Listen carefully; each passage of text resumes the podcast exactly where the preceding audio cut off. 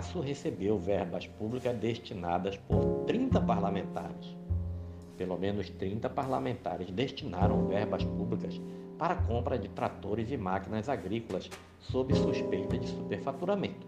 Os nomes dos deputados e senadores por trás das emendas do Tratoraço vinham sendo mantidas em sigilos graças a um acordo do Executivo com lideranças do Congresso para viabilizar o orçamento secreto construir uma base de apoio parlamentar ao governo Jair Bolsonaro. Uma investigação do Estadão, com base em planilha interna do Ministério do Desenvolvimento Regional e um relatório da Controladoria Geral da União, rastreou, porém, os nomes de políticos que enviaram verbas federais para compras sob suspeita de sobrepreço.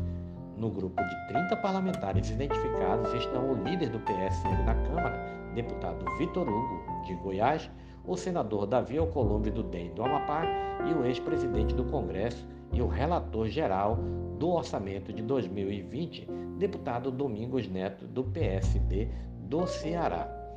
A planilha do desenvolvimento regional obtida pela reportagem mostra que todos solicitaram repasses para prefeituras, aprovados em dezembro passado com recurso de emenda do relator geral, artifício do orçamento secreto.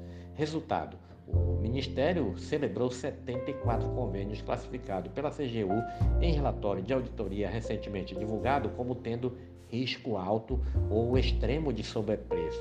O Estadão chegou à lista dos 30 nomes cruzados dados na planilha e do relatório. A autoria continua sigilosa até para órgãos de controle e fiscalização, a não ser que haja um vazamento de informação. A sociedade não tem como saber quem impôs ao governo uma determinada compra com recursos do orçamento secreto. O anonimato garante que parlamentares não sejam associados a eventuais casos de corrupção no uso dessas verbas. Os valores a mais identificados nos convênios ligados a esses políticos passam de 6 milhões de reais.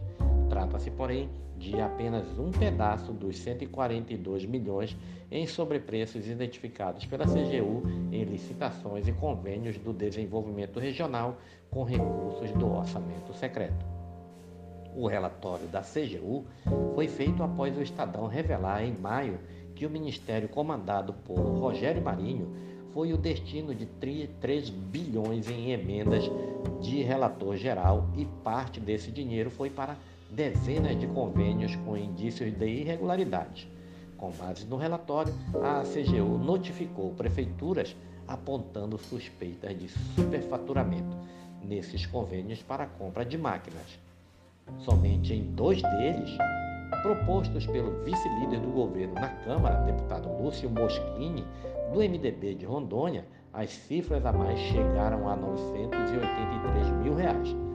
As prefeituras de Ouro Preto do Oeste e Pimenta Bueno, em Rondônia, preverem a compra de duas motoniveladoras e três pá carregadeiras por 3 bilhões 240 mil. A auditoria do CGU destacou, no entanto, que o valor de referência seria de 2 milhões e 250 mil. A diferença é de 47%. A prática está longe de ser isolada. Ex-líder do governo Bolsonaro na Câmara, Vitor Hugo, indicou nove convênios para a compra de máquinas em municípios goianos que, pelos cálculos da CGU, registram 938,1 mil reais em sobrepreços. Quatro motoniveladoras, duas retroescavadeiras, dois tratores e uma pá carregadeira tiveram repasses aprovados para compra, somando 4,86 milhões de reais. O valor estimado, porém, seria de 3,92 milhões de reais. O cálculo do preço de referência feita pela CGU levou em conta o que os demais órgãos públicos usaram recentemente para a aquisição de equipamentos semelhantes. Os convênios do desenvolvimento regional com prefeituras, por sua vez, tiveram como base propostas apresentadas por empresas, o que na avaliação da controladoria deu margem para riscos de sobrepreço.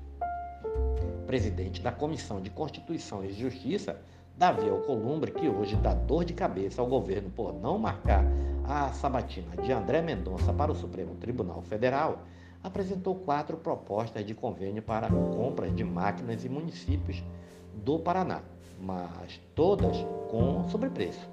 No primeiro, a aquisição de tratores para Godoy Moreira, a CGU concluiu que o custo previsto de 225 mil está 100 mil acima do valor de referência, uma diferença de 65%.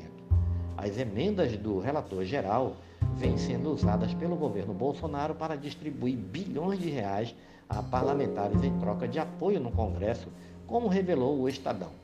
Em audiência na Câmara no último dia 7, o ministro da CGU, Wagner Rosário, disse não ter dúvida de que há corrupção na ponta. No esquema do orçamento secreto, além de indicar a cidade beneficiada, os políticos receberam o aval do governo Bolsonaro para determinar o que deveria ser comprado e até o valor dos produtos.